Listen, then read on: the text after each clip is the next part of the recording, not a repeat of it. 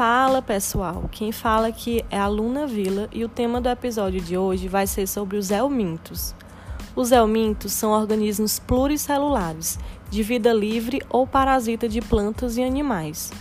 O homem é o hospedeiro definitivo e específico para várias espécies de helmintos, possibilitando assim que estes se desenvolvam, atinjam a maturidade e se instalem em localizações anatômicas características, comumente o intestino. Eles são classificados em três ramos ou filos do reino animal. Os platelmintos possuem simetria bilateral, corpo achatado dorsoventralmente e um tegumento formado por sincício anucleado, limitado externamente por dupla membrana. Já os nematelmintos são vermes cilíndricos, com extremidades afiladas ou filiformes, e na maioria são de vida livre. Aproximadamente 50 espécies foram identificadas como parasitos no homem, das quais algumas poucas espécies merecem destaques por serem importantes agentes de doenças. Existem também os anelídeos, que não são parasitas. Os helmintos intestinais constituem um grave problema de saúde pública em diversas regiões do mundo. A sua presença é associada quase sempre ao baixo desenvolvimento econômico, carência de saneamento básico e a falta de higiene.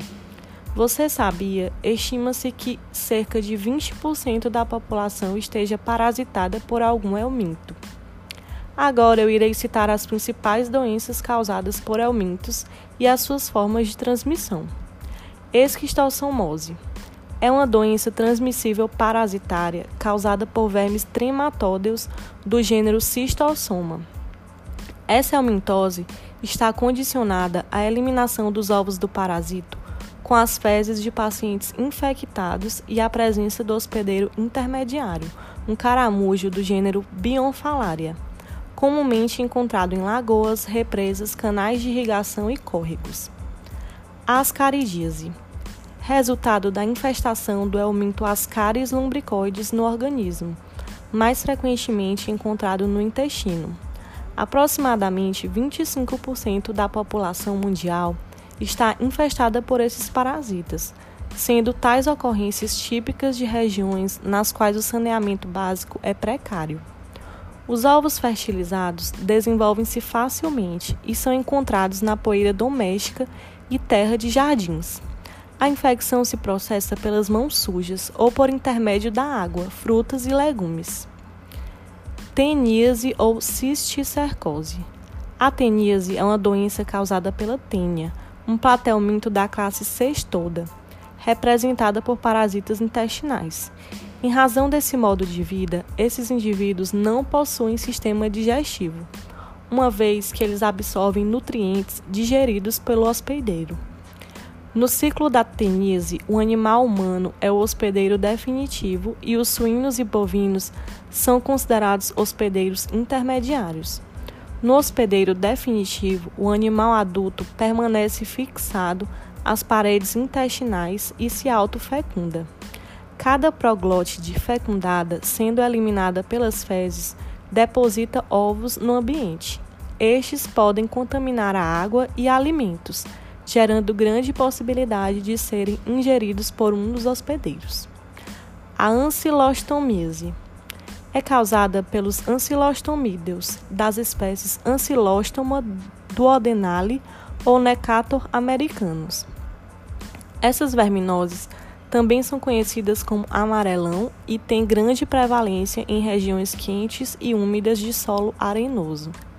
As formas de transmissão acontecem por penetração ativa das larvas filarioides infestantes nas peles ou mucosas, principalmente nas regiões dos pés, pernas, nádegas e mãos, como também pela ingestão de larvas junto com os alimentos. Os ancilóstomos são parasitas chupadores de sangue, característica que produz graves sintomas, como anemia hipocrômica e microcítica enterobíase ou oxiurose.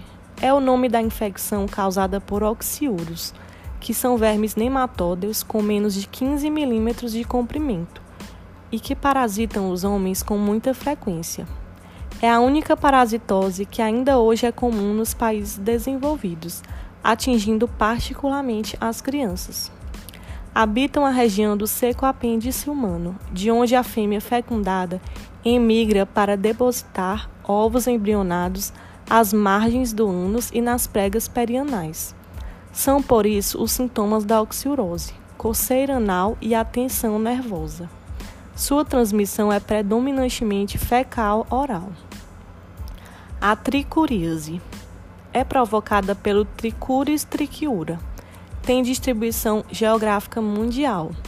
Na grande maioria dos casos, o parasitismo é silencioso, mas os pacientes que, em vista de suas condições físicas ou das condições gerais de vida, contraem elevado número de vermes, passam a sofrer de perturbações intestinais, cuja gravidade pode chegar até a morte.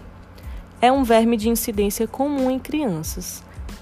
Ingeridos com a água e os alimentos, ou levados à boca em pedaços de terra ou pelos dedos, os ovos chegam ao duodeno, de onde as larvas migram para o habitat definitivo e atingem a maturidade em cerca de três meses.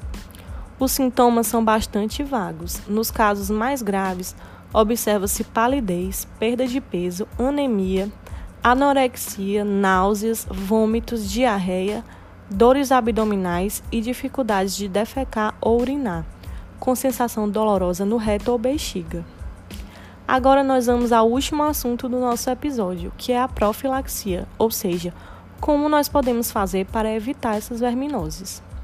É muito importante ter um bom fornecimento de água potável, o lixo corretamente recolhido e destinado a locais próprios para tratamento, além de um bom saneamento básico, destinando as fezes adequadamente. Além disso, evite banhos em locais onde possa existir o hospedeiro intermediário. Lave bem frutas e verduras e evite carnes mal passadas. Tratar corretamente os doentes é suficiente para controlar tanto a proliferação como a cronificação da doença. Bom, nós ficamos por aqui. Espero que tenham gostado desse episódio de hoje. Se você gostou, curta, comenta ou compartilha nas suas redes sociais. Um abraço e até a próxima, pessoal!